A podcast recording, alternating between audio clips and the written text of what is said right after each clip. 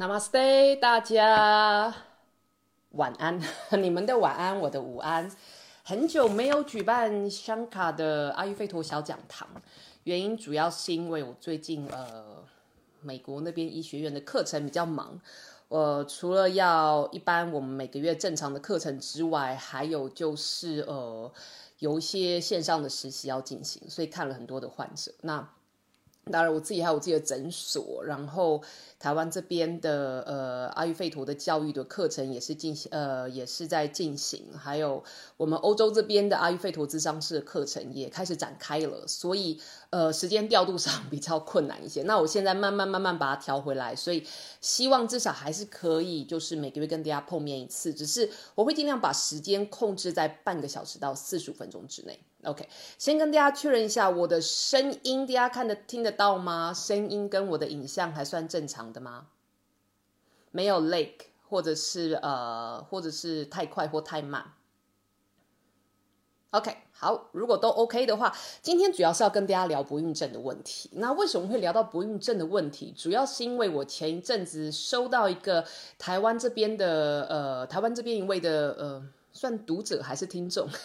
反正我收到一个呃台湾民众的来信，然后他传私讯给我，然后问我说阿育吠陀怎么样看不孕症，然后会有哪一些建议？基本上呃阿育吠陀对于不孕症，我们要把它看得比较细，我们会把它分成看是男生的问题还是女生的问题，因为生小孩本来就不是一个人的事情，说不定未来的科技可以啦，可是在现阶段还是一呃两个人的事情。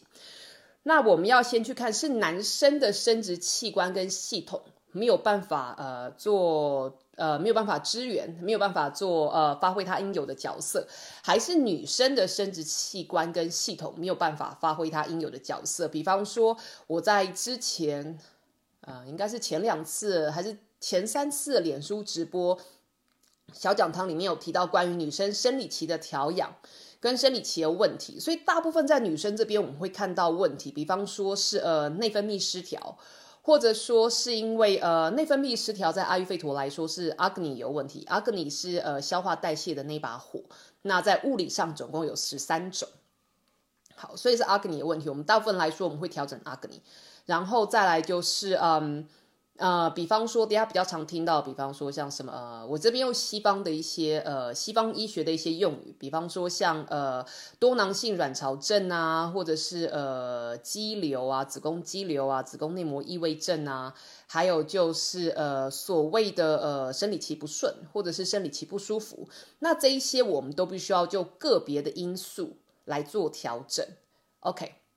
那当然，我们可能会用草药，或是用体疗，或者是用呃食物。那另外男生这一边的话，主要是看男孩子的精子的状况，比方说呃精子数量太少，或者是精子的运动量呃运动力不够，或者说呃我们的精男孩子的精液的品质，有些男孩子精液品质很浓，可是他那个浓稠不是精子，他的浓稠是来自于精液当中那个液体。的呃当中有太多的阿玛，或者是没有办法代谢跟运用的物质，导致于它过度浓稠，或者是所谓失衡的卡法。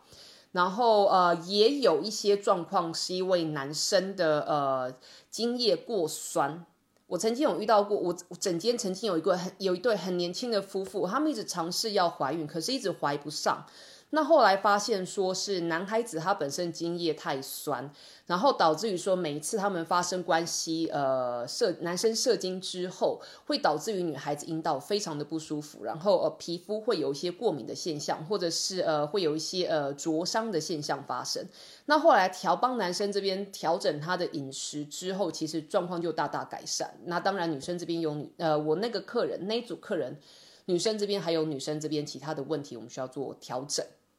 OK，其实我在整间大概平均来说，我大概每个月会有一对，或者是会有一对这样子。关于就是呃，我不能说不孕，可是就是关于呃想要怀孕或者是呃孕期的调养的一些呃的客人。比方说，像我之前我暑假的时候，主要是帮一对夫妇，他们是印度夫妇，可是住在挪威。那他们遇到的问题主要是，呃，男生的精子数，呃，精子数量不够，然后女孩子有很严重的肌瘤问题。女孩子她的呃肌瘤问题是，她只有一颗肌瘤，可是她那颗肌瘤很大。大概是七公分，七直径是七公分，七点五公分左右，在呃医学上来说非常大，需要动手术。所以当时我们是做了 panchakama，然后帮他做调整。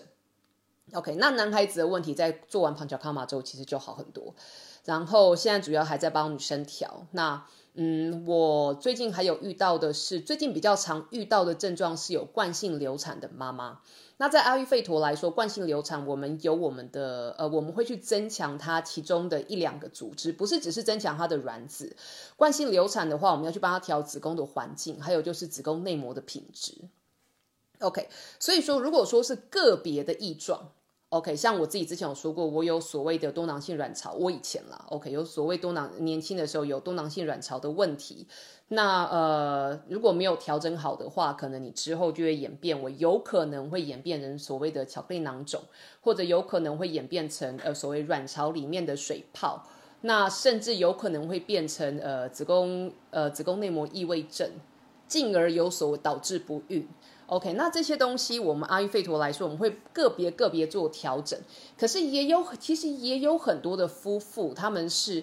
没有以上这些问题。他们去帮去给西医做呃，去给西医做诊断的时候，全部都是正常的。我也有遇到像这样子的夫妇，就是什么都很正常，可是试了很久就是不会怀孕。那这边有一点需要让大家知道的，呃，就是很多时候西医检验出来的不正常，在阿育吠陀来说，当我们去看你的生活状况，去看你的饮食状况的时候，我们已经端呃已经发现到很多异常的端倪。那同样的东西，其实我呃。我在这一次在美国实习的时候，也遇到了很多类似的状况，可是不是发生在不孕症上面。我这在美国发实习发生，呃，看到的很多的客人，很有趣的是，呃，我不知道大家有没有听过所谓的，呃，呃，应该怎么讲？新冠肺炎症，呃，后新冠肺炎症候群，他们是，呃，这些患者他们是曾经感染过新冠肺炎，然后后来痊愈了，可是痊愈之后还是一直有。呃，就是有衍生的状况发生，比方说呼吸道衰弱啊，或者是有所谓的身心慢性疲劳的问题，又或者是有一些呃消化道的问题，那。在西医，他们现在给他一个名称叫做后新冠肺炎症候群。那我当时呃，因为我们有很多这样子，我们在实习的时候遇到很多这样子的客人。那那个实习因为是阿育吠陀医师的实习，所以有比较多呃比较严重的客人会来看诊。那当然那个看诊是免费的，然后全呃全程是英文进行。那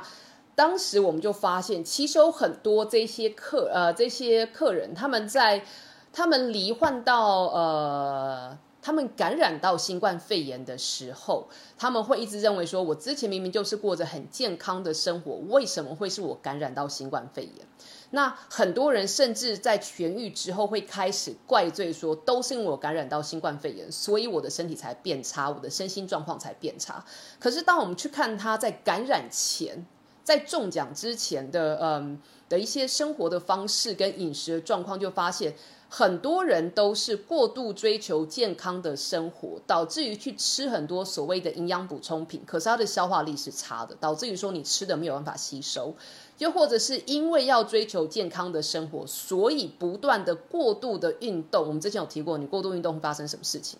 然后还有就是在呃，在不应该暴露在强风暴雨之下，他们却在强风暴雨的环境当中进行了户外活动。那我们之前也提过，如果说你硬要强迫自己这样做的话，会对你的健康造成什么样子影响？又或者是他们的生活过度自律，导致于压力过大？OK，又或者是为了要维持某一些社会的嗯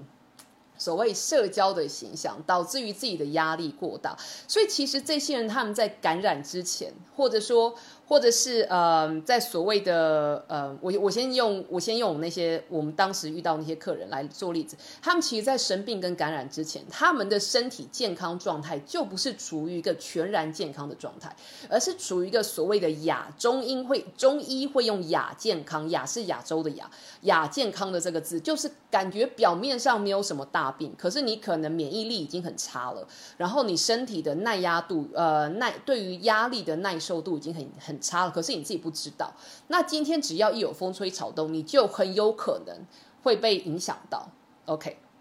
那我当时遇到很多的客人，我呃应该是我是两个礼拜前实习的，OK，两个礼拜前在美国实习的时候发生了发现了这个很有趣的现象，OK，那回来讲很多不孕症的患者。呃，我不喜欢叫他们患者，因为其实他并没有生病。我这边所谓的这些客人，就是他尝试了很久，西医告诉他说他其实没有什么太大的问题，可是就是一直无法受孕。我觉得有很大的因素是因为他们可能处于所谓的亚健康的状态之下。亚健康的状态，我们说哪一些哪一些事情会导致亚身体变成亚健康呢？就比方说。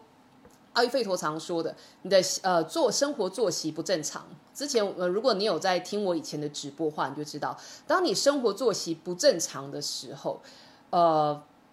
想睡的时候就去睡，然后呃爱起床不起床的，然后爱吃不吃，肚子饿了也不吃，然后偏偏在肚子还不饿的时候就吃，然后生活没有规律。然后也没有呃，不管你的运动时间、你的吃饭时间、你的起床跟睡觉时间，还有就是你的呃，甚至排便的时间都没有一个固定性，然后自己对这些事情也都没有一个留意，就很容易造成你身体里面所谓变动性的因子会增强。当你的身体一直处于一个变动性很高的状态之下，你就会很容易对于压力的承受度会变低，你的感官会变得比较衰，呃，会变得比较敏感。比方说，会没有办法，呃，对于光线啊、光线的那个耐受度跟噪音的耐受度，或者甚至对于人群的耐受度会变比较衰弱，然后就很容易进而演变成所谓的身心疲劳。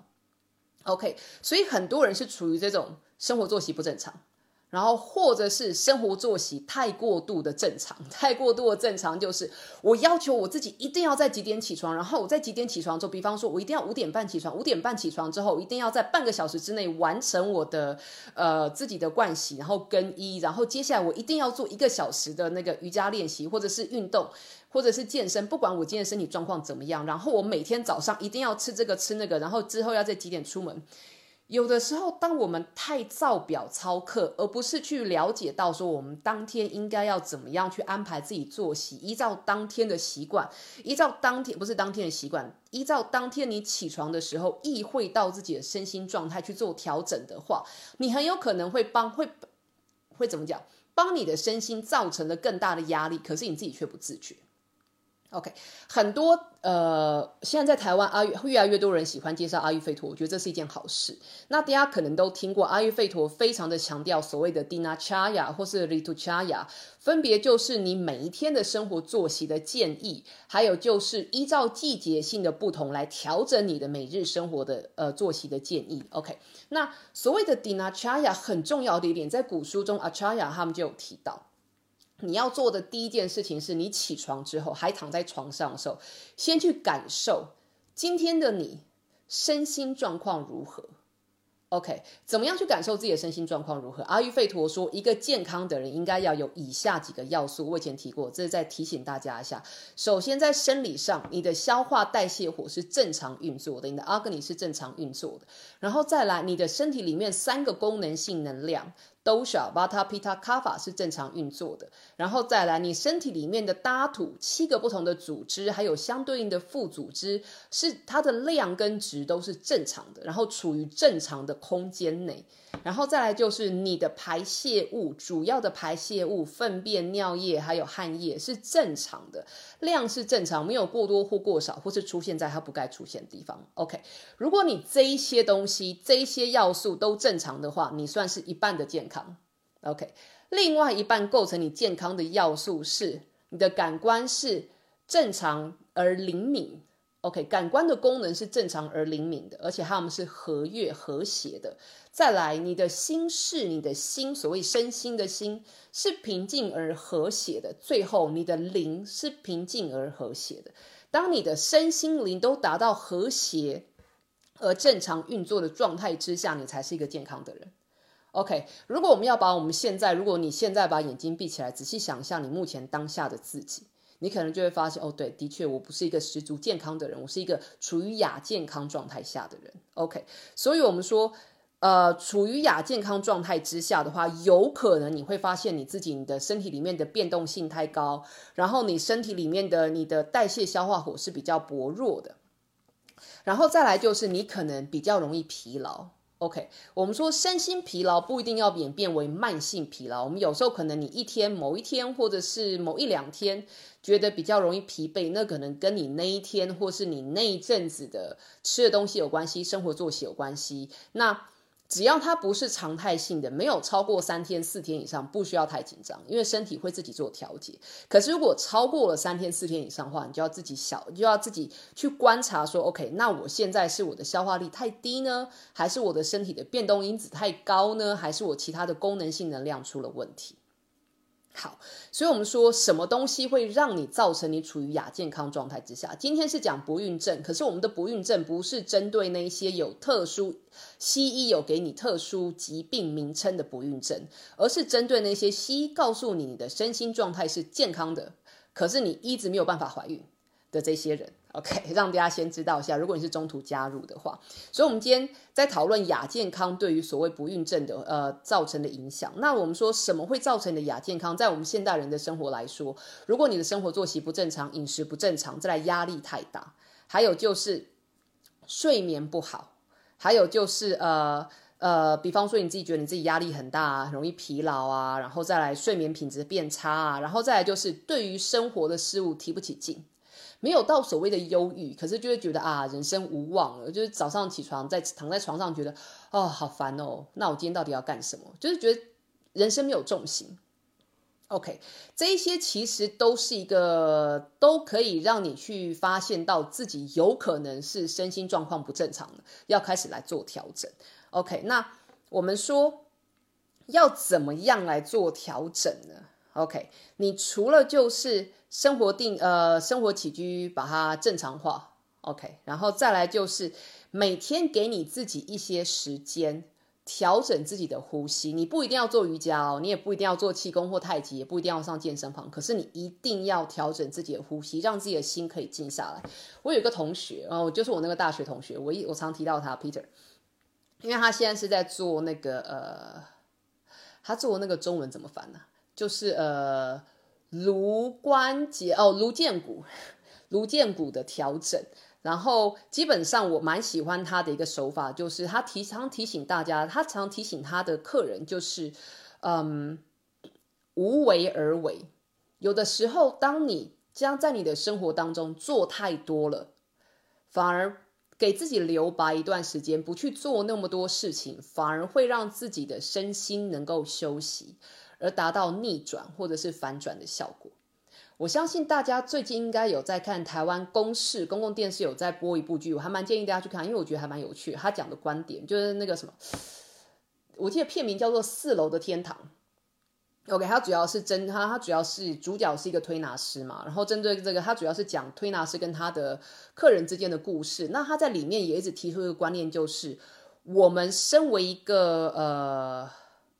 疗愈师或是治疗师，我们所扮演的观点只是，呃，只是达到一个陪伴的观点，只是告诉你，或者是只是帮你点出一些你身体，呃，你的生活中没有看到东西。可是真正要去调整的那个人是你自己。如果说你自己没有要去做调整的话，没有人可以帮助你。所以。如果你的资源不够，或者是你手边没有这样子的人可以去点醒你的话，你就自己做观察。我刚刚有提到，比方说观察的点有你对于压力的承受度啊，你自己的身心疲劳状态啊，你的睡眠品质啊，还有就是你对于生活的热程度，这些都可以让你知道说，OK，我自己的生活现在是不是出了一些问题，或者我的健康是不是出了一些问题，这些是可以去做调整的。OK，然后再来就是好好的吃饭。好好的吃饭这件事情其实很重要，因为在我在带那个阿育吠陀先修班，我们现在已经上到第三个班了，已经有两个班毕业。那我们的毕业回家做毕业的作业，其中一项是你要记录你自己七天的生活。我就发现好多人，他们我发现我不知道是不是是不是现在在台湾人的现代台湾人生活的常态，就是大家吃的东西都好少。我常跟人家开，我常跟我的学生开玩笑说，你如果觉得你肚子饿或是很累的话，请去吃东西。OK，因为你吃东西或者是进食，当你的身体你的血糖过低，很大家都知道会累，其实是血糖过低的一个整呃的一个现象。所以如果你吃东西，你有呃，如果说你有就是呃，你有适当的进食，然后你进食的量是够，然后进食的东西是你可以消化，然后进食的种类，你的食材的种类是对你是好的、优质的食材的话，你自然而然就不应该有所谓身心疲劳的现象发生。OK，我发现大家吃东西都太少。如果说你今天是想要怀孕的女生，你更要着重，你更要去注意说你吃的东西够不够，因为我们说。在阿育吠陀来说，如果说你吃的东西不够的话，你的营养不够。西医所谓的营养不够，他们是说营养素不够。可是阿育吠陀所谓的营养不够，是你体内承载营养素的那个组织量不够，或者是值太差。OK，我们叫它 rasa rasa datu。那这个承载营养素的组织，它的嗯，它的来源是什么？它的来源就是你吃下去的东西啊。所以，如果说你吃下去的东西，你的工厂要帮你制造可呃好的卵子，要帮你制造好的子宫内膜，要帮你制造好的生殖细胞，可是你不给它原料，那它要怎么帮你做制造？对不对？那如果说，然后再来就是把消化力调好，因为如果你工厂的机器本身没有动力的话，就算你原料再好，它你的机器没有办法运作啊，你还是做不出成品出来。OK，所以要记得，如果说你是想要怀孕的女生，西医帮你检查过，你的生殖细胞没有，你的生殖器官没问题，然后你的生理期也是每个月都来，没有太大的不舒服，可是就是一直没有办法怀上的话，你要先去注意一下自己吃的东西营养素够不够，然后你的消化力好不好，然后再来就是你睡眠的品质怎么样。OK，晚上睡觉前追剧啊，然后呃，睡觉的时候把手机放在旁边，然后为了是不漏掉任何人传简讯给你，其实这些都是会影响到你的睡眠品质。当你睡眠品质不好的时候，你身体里面应该要休息重建的这些呃组织，比方说你的神经啊、你的肝啊、你的呃造血功能会变差。OK，如果说女生的造血功能变差，然后神经没有好好休息的话，它会让你身体里面的那个变动因子，我们说所谓的瓦塔能量会更会更失衡。那样的话，当瓦塔能量失衡的话，首先你会很容易疲累，OK，情绪会变得比较不稳定，然后再来你的生理期的状况会开始变差。生理期状况变差，你对于营养素的吸收跟消化总功能也会变差，那你的生殖器官也会慢慢的变差，所以它会影响到你的生殖的功能。OK，那再来就是我们说。要平衡这个巴塔能量，平衡巴塔能量的那个方法，我们讲过太多了。你可以回去听我们之前在呃所谓的女孩子的女孩子的生理健康的那一次直播，我有提到的。又或者是我这我这边想要多跟大家聊的，不是只是呃食材方面，不是只是吃的东西方面，尤其在不孕症这一块来说，我发现很多时候是夫妇之间的沟通，跟夫妇之间的情感连接。我不是很喜欢跟人家说啊，反正你就是放松就会怀孕呐，或者啊这种东西不能急啊，因为我个人而言，我觉得那些是狗啊，是是风凉话。OK，不要用我们用好听点字，我觉得是风凉话，因为在事件当中的人真的是很急。就拿我之前那个我刚刚提过那个印对那对印度夫妇来说，他们已经结婚八年了，女生很年轻，他们很早就结婚，女生今年才三十二岁。可是他们从呃，他二十出头结婚到现在，他们已经试了八年都没有结婚，然后那不是都没有结婚，都没有办法怀孕，然后他们也试过试管，可是试管的胚胎一直没有办法着床，所以嗯，他就开始承受了很大的压力。关于人们说啊，你就去度假一下就会怀孕啦，啊，你就不要想这么多啊，那你要多接近小孩，多抱小孩。他就说他都试过，就是没有用。OK，所以。后来我跟他，他来我这边做 Panchakarma 的时候，我们聊了很多。因为我在帮我的客人进行旁敲卡玛的时候，我的习惯是我一直相信身跟心、身心灵这三者是串联在一起。所以当我在做旁敲卡玛的时候，除了做身体跟心的平衡之外，我会花很多的时间帮他们做呃所谓的呃聊天，我就说这叫聊天，聊天的这件事情，因为。透过聊天的这个方式，帮他们慢慢、慢慢、慢慢、慢慢找出跟理出可能生活当中的盲点，然后帮他们慢慢、慢慢重建所谓呃生呃所谓心理跟情绪的呃的呃的耐受力，可以这么说，就是帮他们怎么样去看重建他可能平常看不到东西，或是呃可以如果用英文来说的话，就是 rebuild the karma，OK，decode，或者是呃 repattern，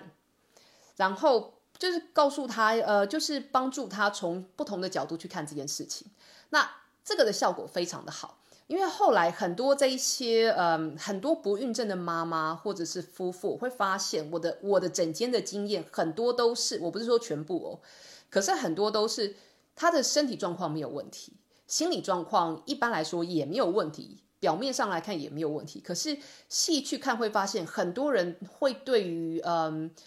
自己跟原生家庭的关系，尤其是自己跟自己妈妈的关系，不管是男生或女生。我的患者当中，呃，自己跟妈妈之间的连接，然后会开始，尤其是很多女生，因为跟妈妈的连接，或者她小时候看到妈妈的一些生活，她会投影在她自己身上，反而会认为说，虽然我很想要成为母亲，可是我真的准备好要成为母亲了吗？那我的经验都是，如果说心里面的那个。心里面的这一关还没有过去，或是还没有开始去解开，或者这个结还没有开始，就连启动解呃解开这个结的程序，连启动都还没有启动的话，会比较不容易受孕。我没有说绝对，可是我目前整间看到的是，大部分都是当解开这个结的程序开始启动之后，哎，自然而然就受孕，很有趣。那我这边说的不只是男，不只是女生，很多时候也是男生这呃男生呃男生那边也有相关的状况发生，所以嗯，去检视自己跟原生家庭的关系，或是自己跟母亲的关系，或是自己在童年时候的关系，其实我觉得对于一些呃想尝试很久可是却一直没有怀孕的人，我觉得会很有帮助。OK，这一些有的时候心理上的结解开了，或是开始去正视你心里的结。的效用会比你在呃饮食或者做疗程来的大很多。OK，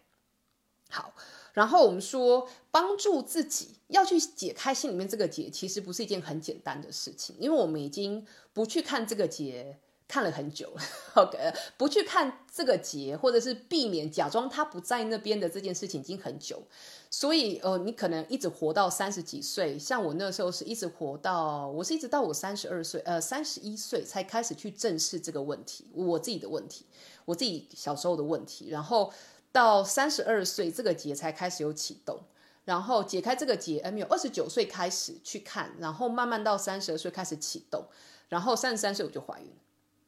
OK，所以它需要时间。那我们说有什么东西可以帮助你？阿育吠陀有没有什么可以帮助你做准备，去开启你的这个结的的做启动的这个动作？阿育吠陀，我们说，当你的生活的方式起居，当你生活起居正常化之后，你的身心会比较强健。当你身心强健之后，你回去看这些东西，你比较不会受到影响，你比较不会被拉回你的情绪当中。OK，不会被拉到你的情绪当中，或者是去嗯，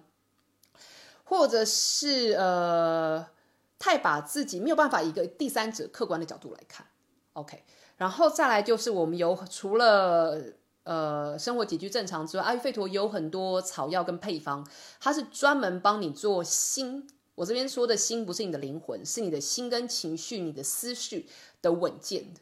OK，那要用这些草药，不是说你平常看网络上面觉得哦，好像这个草药比较好，或是那个草药有帮助，你就随便这样用。这些草药不是说你每个人都适用，我们有时候要先帮你做准备，你才再开始进行或是使用这些草药跟配方的时候，才有比较好的效果。OK，所以我们有草药，然后我们也有所谓的呃 Panchakarma 或者是体疗，也有很好的帮助。然后再来，那可是呃 Panchakarma 跟体疗，一般的体疗这些都是需要。呃，有阿育吠陀的诊疗师或是医师来帮你做设计，一对一的做设计的。所以，如果说你有不孕的问题，或是你想要怀孕，可是一直没有怀上的话，我会建议你不要只是跟我联络，请我给你建议。我会建议你在看完这一则直播 之后，嗯，跟我约诊疗的时间，不是因为我想赚你的钱，而是因为如果我随便提，呃。呃，我随便的让你去做一些，就是让你去吃一些东西，可是它可能不适合你的话，它可能会伤害到你。OK，好，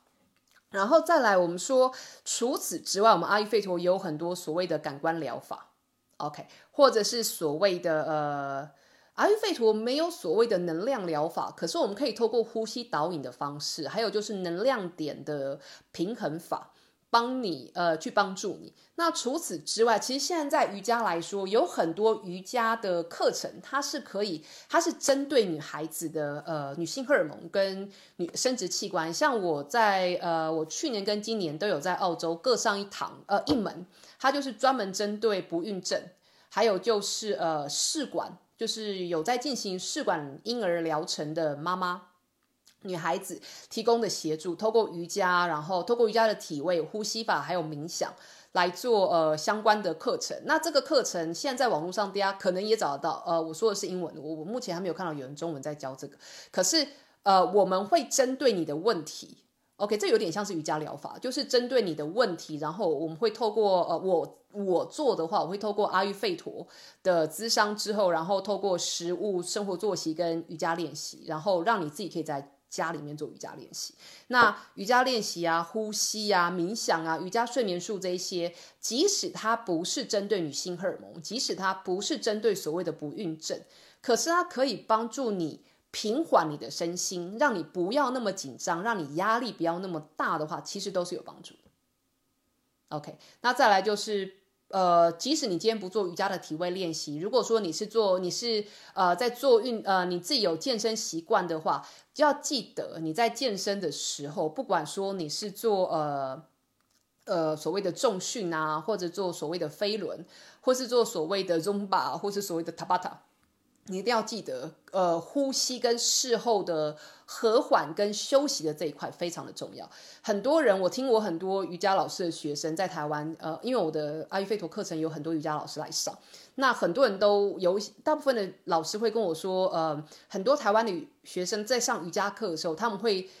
在，尤其是体位课的时候，他们会在最后大休息的时候。离开，就是他们会省略大休息的这一块，其实非常的可惜，因为在瑜伽体位练习当中，大休息是最重要的一块。如果说你之前所有的瑜伽体位都是帮助你呃畅通你的所谓的你的呃你的那个你的能量的通道，你的呃相关的气的走向的话，大休息是帮助你做恢复，帮助你做顺流。OK，所以如果说你自己本身有在做瑜伽练习的话，记得不要把瑜伽练习当做是健身法，而是要呃真的透过瑜伽的练习帮你打通你自己的气跟血，这个非常的重要。OK，好，所以如果说你自己本身想要怀孕，然后你觉得你自己，你去给医生做了检查，其实我会蛮建议大家去给医生做检查的啦，至少知道一下自己发生什么事嘛。你不一定要吃西药，可是你可以透过医生现在医学、现代医学的检查，帮你做一下，看一下说你的子宫状况怎么样啊，卵巢状况怎么样啊，阴道状况怎么样。然后如果说都没有问题，医生跟你说，哎，都很正常。然后验血发现你的荷尔蒙指数也很正常，可是你一直无法怀孕的话。我会建议你先从呃观察自己的生活起居跟饮食内容，你自己可以帮你自己的是观察这两点。OK，如果你发现说，哎，我好像真的吃的太少，或者说，哎，我好像吃的真的不正常，或者是，哎，我的生活起居好像真的不正常。当我把它写下来之后，我有学生告诉我说，当他们开始真的很认真的要记录自己七天的生活作息跟饮食内容之后，他们才发现，原来自己的生活作息这么奇怪。而且很多是台湾呃台湾的瑜伽老师，他们发现他们一天到晚在建议学生生活作息要正常，可是自己的生活作息却变得很不正常。OK，所以帮助你自己做这样子的检视，然后再来除了自我观察这两点之外，再来就是时时提醒自己要好好的呼吸，然后每天晚上在你上床之前检视一下你这天发生的事情。然后感谢你自己，心存感激，对于你还活着的这件事情心存感激。OK，然后提醒自己，人生可能不是每天都这么的如意，可是我们可以透过明天新的一天来做调整。OK，每一个新的一天的产生的发生，不是让你去怨叹前一天的不如意，而是让你去发掘我可以怎么样做调整，所以我的今天跟明天还有以后不会过得更不顺。OK，好，今天主要跟大家聊就到这边，很简单的内容，我不想把事情讲太复杂。如果不孕症要讲的话，阿育吠陀我们的书很多。OK，可是大部分我发现，在现代，尤其在台湾，我发现有很多不孕症的的夫妇可能。并不是真的是生殖器官有问题。那既然你不是生殖器官有问题，只是因为处于亚健康的话，我们可以自己帮自己。如果你自己可以帮自己的话，那为什么不先从自己帮自己开始着手？OK，然后再来就要记得，不管你旁边的人讲什么，以你自己为主。OK，旁边的人他们将来不会帮你养小孩，OK，他也不会帮你生小孩，他也不会帮你怀孕，所以以你自己为主。如果你自己觉得你还没有准备好的话，就不要给自己压力。一定要现在生。如果你已经准备好了，然后也顺利怀孕了，我希望每一个人都可以好好的教育自己的下一代，不要因为嗯啊这个讲起来又太远，反正我们是可以改变未来的那个的那个环节。OK，所以我们没有办法改变过去，可是我们可以办法有办法改变未来。当未来被改变了，当你好好的教育、好好的去抚养跟教育你的小孩的话。将来你的小孩可以改变未来，或许会是整个社会，或者是全人类，或者是全生物的未来。OK，讲的有点大，那就让大家知道说，以你自己为主。OK，任何事情以你自己的，以你自己的身心需求为考量，